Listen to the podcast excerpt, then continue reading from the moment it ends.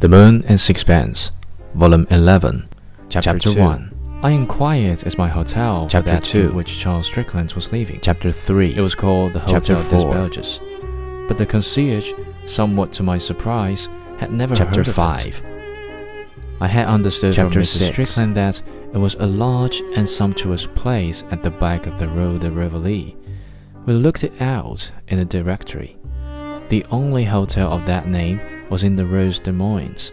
The quarter was not fashionable. It was not even respectable. I shook my head. I'm sure that's not it, I said. The concierge shrugged his shoulders. There was no other hotel of that name in Paris.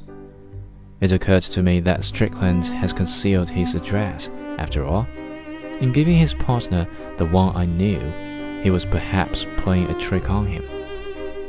I do not know why I had an inkling that it would appeal to Strickland's sense of humor to bring a furious stockbroker over to Paris on a fool's errand to an ill-famed house in a mean street.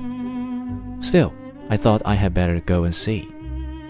Next day, about six o'clock, I took a cab to the Rue des Moines, but dismissed it at the corner, since I preferred to walk to the hotel and look at it before I went in.